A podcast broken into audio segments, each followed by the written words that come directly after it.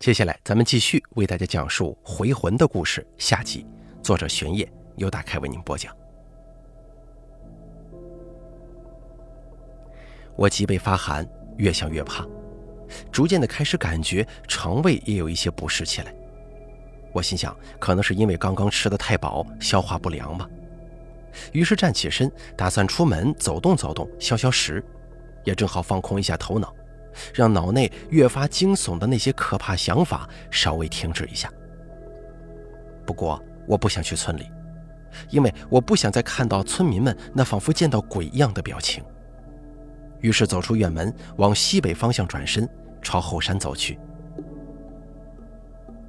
后山是承包林地，非常寂静，除了栽得漫山遍野的茶树以外，就是那些或废弃或疏于打理的菜园子。期间还有零星的墓碑伫立在旁边。走了几分钟，看到一块掩在稀疏树叶后的墓碑，那是村里上个月刚去世的某家老妇人的坟。妈妈本来也该埋在这样的坟里才对呀。这个念头猛地就跳了出来。妈妈没有被埋进土里，反而是好端端的站在院子里，坐在餐桌旁，这是不是才是异常的情况呢？难怪村里人都用那种奇怪的眼神看我，好像真的不怪他们吧。我扒开拦住道路与视线的错乱枝叶，走到那座坟面前，正打算拜上一拜，可忽然发现坟包的另一侧探出了两条腿。那两条腿搁在地上，穿着寿裤跟寿鞋，我的心猛地攥紧了。我绕着坟包牵动颤抖的腿，慢慢的走到了那双腿面前。那是一具高度腐败的尸体，旁边的坟包上还有一个挖出来的大洞，他被人从坟里挖了出来，曝尸荒野。尸体高高的肿胀鼓起，裸露在外的腐肉呈现出一种融化般的半液体状态，已经成为蛆虫的乐土了。无数白胖的肥蛆在它烂成肉泥的颜面上爬行。在嘴巴、耳鼻等孔洞当中快乐地爬进爬出，来回穿行。他的手臂、大腿等部位有着明显的切割痕迹，腐烂的跟果冻一样的肉被割走了不少，窗口断面还如颤着大量的被一分为二的蛆虫断肢。这显然是在死亡之后被人挖出来割走的，在很接近、很接近的时间点，或许就在今天早上。我知道我早上吃的是什么了。我弯下腰，胃部以最剧烈的幅度疯狂痉挛，把里面的东西翻江倒海的全部挤了出来。黑泥一般的粘稠污液在地面蔓延，里面似乎还有跳动的蛆虫。我几乎要昏过去了。我跑下山，跑回院子，用瓢舀起缸里的水，猛力往口中灌洗。又吐了一轮以后，转身冲进屋内。妈妈已经从房间出来了，站在门口怔怔地看着我。你、你、你给我吃的什么？我给你在郑屠夫那边割的。你骗人！你、你给我吃的，我在后山上看见了。他脸上的表情僵住了，那皮肤下方细微的抽搐，仿佛是蛆虫在下面爬动。我想起来，他背对着我狼吞虎咽吃的东西，胃里又是一阵翻腾，转身冲进自己房间，拿起书包就装衣服。琪儿，你在干什么？妈妈站在门口，用无比平静的声音问。我我要去学校，马上开学了，不是吗？我我的课本和文具呢？烧了，前天就一起烧了。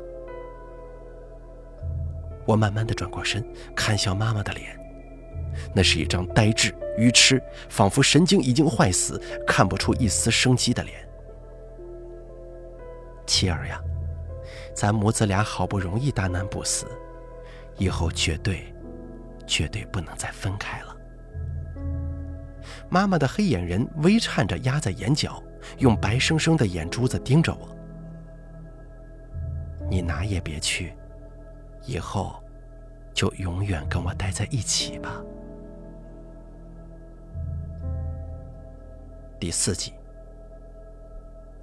深夜的时候，我从辗转反侧的浅睡当中醒来，冷风依然从窗户缺口呜呜地往里灌，仿佛有在哭泣，有在念诵的女声，裹夹在风中飘进房间，在屋内四处徘徊。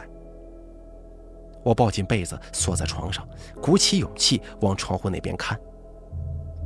一个飘摇的黑色影子就贴在窗户上，摆动的布帘把他的脸半遮半掩。一阵阴风吹过，布帘被完全挑起，我看清了他的脸。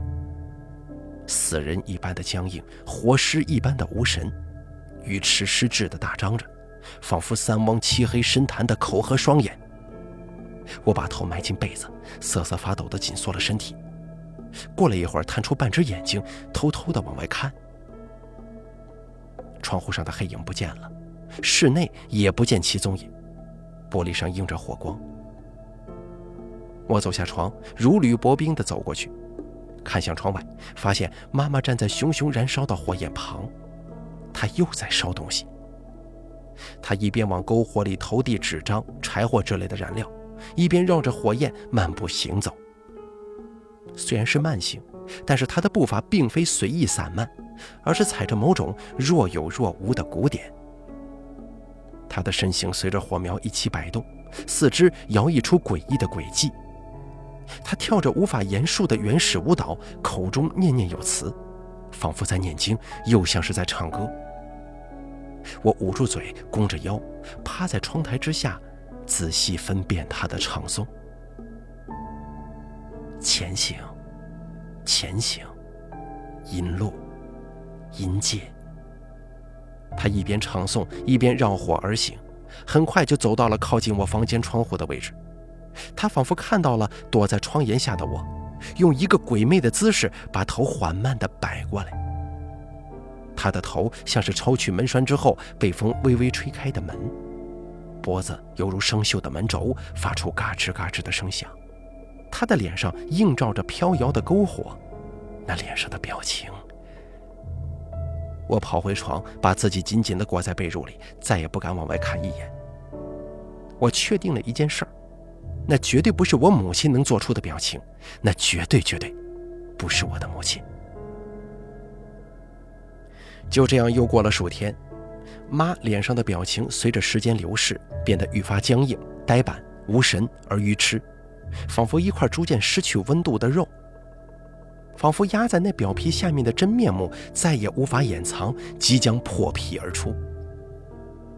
白天还好一些，她尚能堆起几分笑容，可到了晚上，他几乎就化作篝火边行尸走肉，彻夜彻夜的唱诵、游行、呢喃与哭泣。他依旧给我做那些异香扑鼻的肉，但我再也不敢去碰，打死都不敢。我知道那是他从死尸上砍下来的，我甚至能在晚上听到他一边砍剁一边狂笑。于是我每次吃饭都只是啃几口发馊发黑的馍馍，然后强忍着反胃与饥饿从饭桌离开。每当这个时候，妈妈就会用那张日渐僵硬的脸，使劲挤出失望的表情。妻儿，你要吃饭呢。人是铁，饭是钢，不吃饭咋行呢？我寻找着逃出家中的机会，但他关上了院门，并且死死盯防，我始终找不到时机。有天晚上，我听见他趴在窗边，断断续续的低声抽泣。妻儿。对不起，妈妈，对不起你，妈妈放不下你，妈妈不想离开你呀。那悲痛的哭声几乎让我心中的不舍和不忍稍微盖过了恐惧。于是就在第二天，试着去找坐在堂屋中央呆望棺材的他说话。妈，我轻喊了一声，他没有回应，这如我所料。妈。我大喊一声，他这才呆板地转头看向我，仍旧是一张愚痴无神的脸，黑眼仁在眼眶边缘混乱地跳动着，仿佛眼珠已经不知道该如何与头颅配合。妈，这棺材，你你打算怎么办呢？我试探性地问。他干枯的嘴唇张了张，没有发出一丝声音。这棺材放家里也太晦气了。我一边说，一边走向他。他仍旧没有言语，只是用头追踪着我的行动轨迹。我走到他的另一侧，盯着他脖子上因为扭动而紧紧拧在一起的皱皮，心中突然产生了一个极度疯狂的念头。我绕着他的身体继续走动，他的头也依然咬紧一般的跟随着我，他的脖子发出咔嗒、咔嗒、咔嗒，仿佛齿轮卡死的声音。脖子上的皱皮恐怖的拧成结，慢慢的挤出一层接着一层的肉褶。我停下脚步，额头的冷汗落在地面，他的头跟着我几乎转动了二百七十度。我最后的一丝希望也破灭了，这绝对不是我妈，她已经是，已经是另外一种东西了。我向后倒退，想要离开，但他突然抱起，就那样以头部拧成麻花的姿态，伸出右手想抓住我。你放开！你放开！我尖叫着扒开那只手，指甲在他苍白的手臂上划出五道血印。当天下午，那只手臂以极快的速度坏死了，变成青黑和深紫色。当天晚上，我听见他一边疯狂砍剁，一边嘶声狂笑。第二天，也就是他回来之后的第六天，我发现他的右手自肩膀以下不见了，伤口用污秽的烂布草草裹着，饭桌上则摆着满满一锅刚炖好的肉。我自然是一口也没吃。那天晚上，我听见院门被打开的声音，我趴到窗边往外一看。只见妈推开了院门，正摇摇晃晃地朝门外走去，没过多久就消失在了夜色中。我大喜过望，当即推开房门跑出院子。他大概以为我已经睡熟，所以安心地出门了吧。我原本打算就此连夜逃走，离这个恐怖的家越远越好。但是看了看被无尽的黑夜包裹着的群山峻岭，我一时间有些犹豫了。而就在这个时候，我看到远处的妈缓缓走向后山的身影。一股难以抑制的诡异冲动控制了我的双腿，我悄悄跟过去，跟着他钻进了树林。我远远地跟在那个鬼魅飘摇的身影后面，跟着他穿过茶林与一座座坟包。我以为他这是又准备去挖掘谁的墓，但是并没有。妈只是一路摇摇晃晃的前行，犹如被某种力量指引着一般。不知行走多久以后，我们钻进了半山腰，进入了山林深处。这里已经不属于茶林了，左右全是树人合抱的参天古树，月光被头顶的巨冠遮得严严实实，一丝一毫都透不进来。光源是来自周围的一些蕨类植物，而正是借着这个光源，我转头向四周看。幽闭静谧的原始森林里，每棵古树下面都站着赤身裸体的青黑色人影。他们都有着愚痴无神的面部，身体的腐烂程度各异。不过不知道为什么，我竟觉得没有多少恐惧感。我看向前方的妈，她走进了一间被球枝与蕨叶遮掩着的小茅庵，茅庵亮起烛光。有交谈的声音响起，我躲在灌木里，一直等到交谈完毕，灯光熄灭，妈才从茅屋出来，摇摇晃晃地朝山下走去，才钻出来，推开竹门，走进茅庵。烛光重新亮起来了，在屋子深处的草席上坐着一个老态龙钟、眼珠浑黄的老婆婆。我见过她，就是葬礼的时候那个盯着我看了许久的老婆婆。他用浑浊的眼珠朝我看了一眼，干瘪的嘴慢慢豁开，露出一个无牙而可怕的笑。他的头是如此怪异，硕大而扁平，几乎呈三角状，眼睛也因为头颅的古怪结构而分别裂在了脸的两侧，给人一种爬行动物的错觉。小鬼哟，小小的鬼娃子哟，你来我这里。又是为了干啥呀？我，我妈来你这儿干什么？到底发生了什么？老婆婆闻言盯着我看了几秒钟，随即沙哑的嘶声大笑，那声音像是蛇在吐信子。原来那是你妈呀！原来就是你呀！你还不晓得发生了什么吗？是回魂呐，回魂了！回魂！他张开嘴，用半蛇半人的沙哑嗓音嘶嘶念诵：“前行复前行，指路往前行，石门十二层，阴路十二道，阴界北方立，阴路南方开。”这这是。这是我妈妈晚上念诵的经文。老婆婆用渗出金光的瞳孔盯着我。这叫指路经，是关于送死人们阴魂归去、返回祖地的经文。那屋外的死尸你可看见了？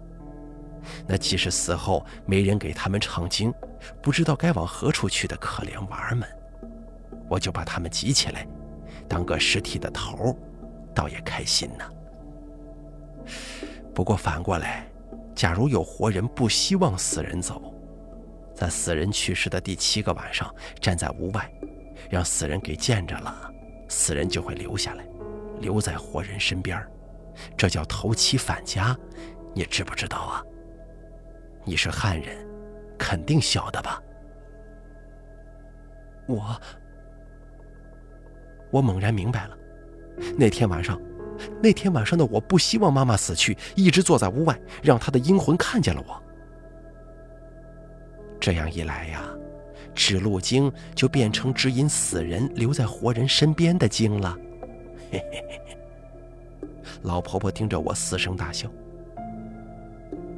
死人不知道自己已死，就停留在这半阴半阳的境界，可死人又不能进阳时。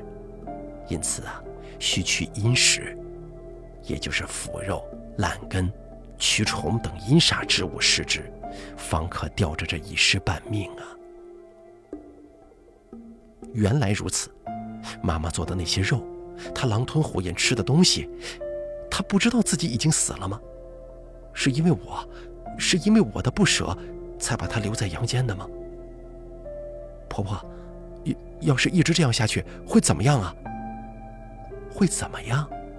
那自然是活人慢慢被死人吸走阳气，死人慢慢被活人夺走阴魄，最终两个人都会变得不死不活、半死不活，变成两个活死人喽。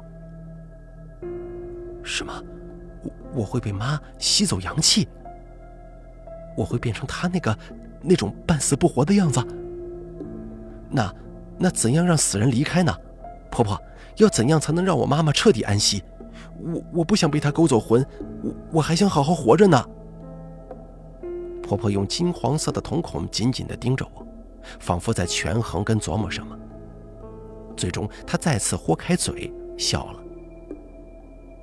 只要让死人意识到自己已经死掉就好了。她继续说：“死人不知道自己死了。”所以，只要让他知道自己其实已死，让他看到能够证明他已经死掉的东西，就万事大吉了。死人会再次死去，生死永难聚。谢谢婆婆。我在她震耳欲聋的笑声当中捂着耳朵退出了茅庵。森林中的尸体们也齐齐对我张开黑洞一般的大嘴，发出蝇虫飞舞的无声大笑。我加快脚步往山下跑去，因为我确定了自己该做的事情，我要弥补自己犯下的过错，我要重新杀死妈妈。第四集，我跑出原始森林，回到茶林，刚走没几步，就听见下方传来凄厉的嘶嚎声：“妻儿，我的妻儿啊，你在哪儿呢？你快回来呀！”呼啸的风裹着钻心弯骨的嘶嚎，在山谷与密林之间响彻回荡。那嚎声逐渐激变，变得越来越像野兽的尖叫。发出这种声音的野兽又会是怎样一副形状呢？我已经不敢细想了。我看山下的村庄里点起了一盏接着一盏的灯火，那是妈妈的嚎叫声把村里的人也给惊醒了。我不敢拖延，拔脚往山下跑。妈妈的尖叫声在家附近的林子里，我不敢走那边，于是走另外一条小道，绕到了山脚下的村子里。村中灯火通明，却没有人敢走出屋，只能看见大人们操着农具与厨具守在门边或窗边的身影。我跑到高攀家的后面，看到坐在后院里的高攀跟他弟弟，他是我从小玩到大的玩伴。我走到平常喊他们出门玩的那个院墙裂隙，小声地对高攀喊：“高攀，高攀。”高攀转过身看到了我。立即在脸上流露出无尽的惊恐，抱紧了他的弟弟。高攀，我妈疯了，她不是活人，她本来不该活过来的，都怪我，是我把她从阴间招回来的。你叫大人们赶快去请道士，请神婆，把我妈给……你快走吧，妻子。高攀打断了我的话，用颤抖的眼睛盯着我。你不该来这里的，你快走吧，不然，不然我叫了。他脸上的深深惧意让我不禁感觉到一阵眩晕。我猛然意识到，村民们的恐惧不仅仅是针对我妈，也针对把她招回来了的我。那天傍晚不就已经知道了吗？我离开高攀家，跑进小道，一路跌跌撞撞地跑向自己家。没法子指望村里的人了，只能靠自己的力量把妈妈送回去。离家越近，嘶嚎跟尖笑声也就越来越清楚。幸运的是，声音是从稍微靠上的地方传来的，也就是说，妈妈还在后山的林子里搜寻我，我可以趁机跑进屋里，找到能够证明她已经死亡的东西，把她送回她该去的地方。我在尖叫声的掩护之下跑进家中，不敢开灯，只能在几乎黢黑的房屋里不停地摸索。还好。自家的屋子足够熟悉，我很快就摸到了那口躺在角落的漆木棺材。我奋力地推开棺盖，不出所料，棺材里什么都没有。但是，在棺材底部的木板上有一片黑乎乎的，似乎是被液体浸湿过的字痕。那字痕里甚至还有零星的干枯黑蛆。这是尸水呀！也就是说，肯定有尸体在这里面躺过。如果让妈妈看到这个，她会明白过来吗？关键是如何让她……启儿啊！背后突然传来尖叫。我转过身，口鼻流血、长发散张的妈妈就站在身后。她已经三分似人，七分像鬼了，极限圆睁的口与眼，就跟那片森林里的诗人一模一样，漆黑如无底深潭。他伸出左手捏住我，把我往棺材里摁。妈，对不起你，妈不该这样做呀。从他的黑洞洞的眼中流出了血水。妈不想没有你呀。妈，妈！我尖叫着，嘶吼着，用腿蹬开他，转身跌跌撞撞的逃跑，慌不择路的跑进他的房间，用力关上了门。转过身的同时，脚一软，靠着门滑坐在地。腐肉、尸块、骨头、脂肪、装肉的筐、装污血的盆，兽衣、兽裤被胡乱地扔在堆积的肉块与尸骸当中。地面已经被碎肉铺上了一层薄薄的毯子。他的房间已经化作一片血腥窒息的炼狱。更让我双腿发软的是，在这片血腥地狱当中，竟然零星散落着我儿时的照片，以及一些香烛、摇铃、红烛、鬼牌、符箓之类的做法用品。他想干什么？我的妈妈，他到底想干什么？他想把我也变成他那样，然后跟他永远在一起，是吗？背后传来撞击声，比最激烈的鼓点还要绵密的恐怖撞击。我用力抵住门，可是根本没有起到任何作用。不到三秒钟，门板就被轰然撞开一个大洞，妈妈鲜血淋漓的脸从破洞猛地伸了进来。我尖叫着坐倒，那洞竟然是用她的头像打桩机一样撞开的。她撞开门以后，头依然惯性不止，仍旧像啄木鸟一样在破洞口疯狂地摆动着。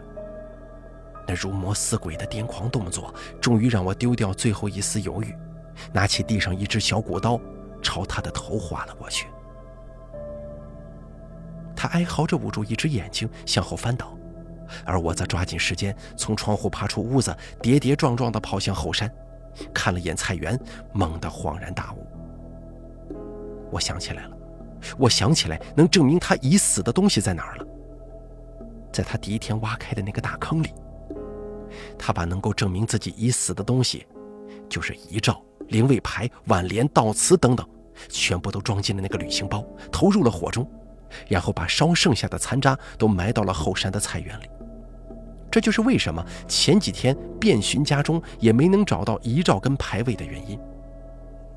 那个旅行包很耐烧，里面一定还残存有能够证明他已死的东西。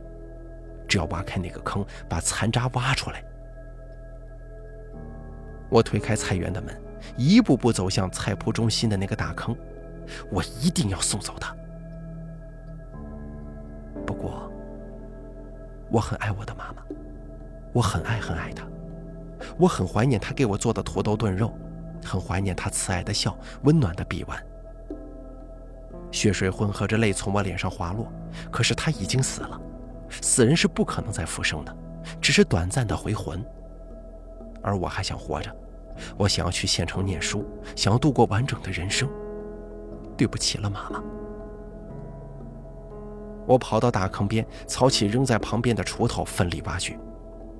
挖了没多久，锄头咣当一声碰到了什么硬物，我用手扒开土，草草一看，原来是穿衣镜。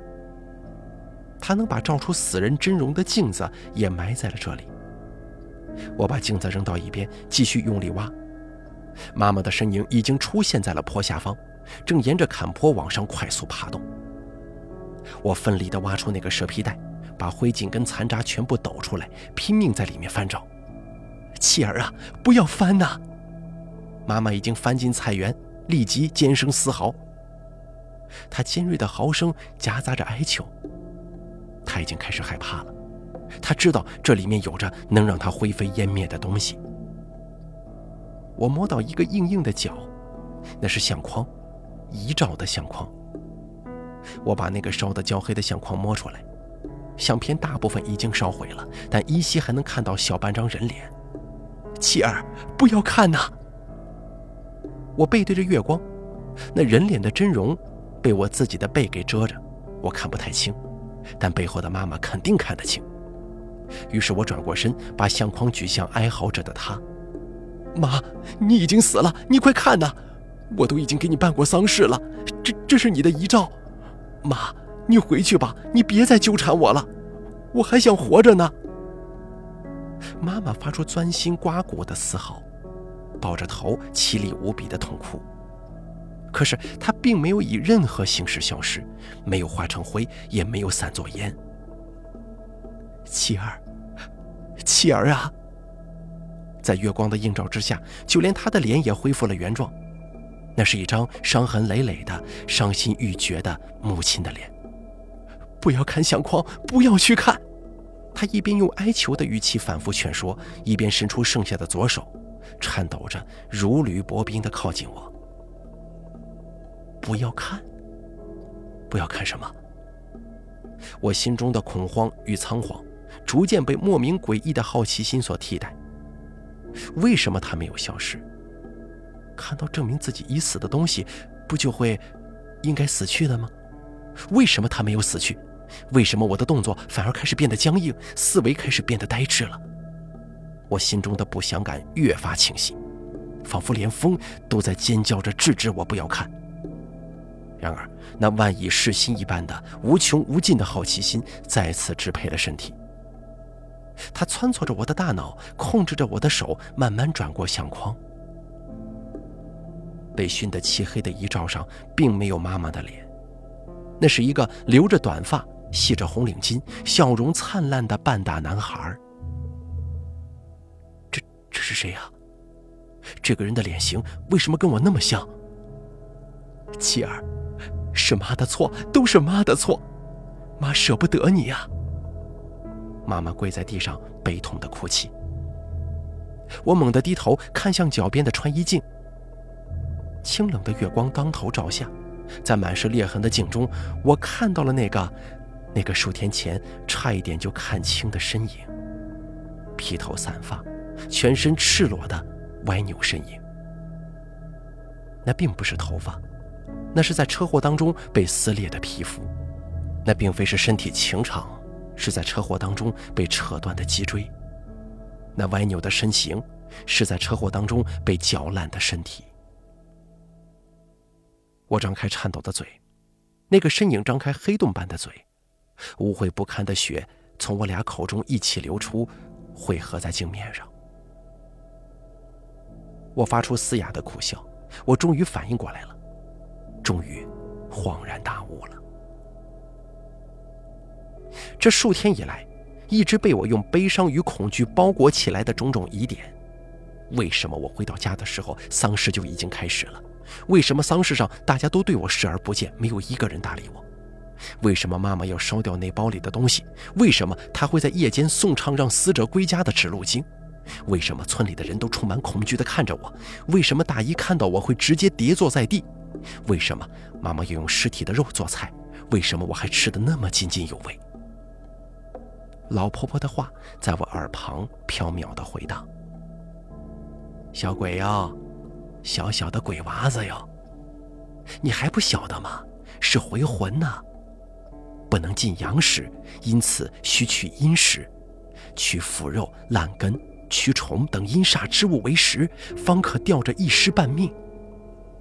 活人慢慢被死人吸走阳气，死人慢慢被活人夺走阴魄，最终两个人都会变得不死不活、半死不活，变成两个活死人。只要让死人知道自己其实已死，就是看到能够证明他已经死掉的东西，就万事大吉了。死人会再次死去，生死永难聚呀。我伸出像灰一样慢慢消散的手指，伸向嚎啕大哭的妈妈。原来是我呀！出车祸死掉的人是我。好了，回魂的故事演播完毕，感谢您的收听。本故事作者玄烨由大凯为您播讲。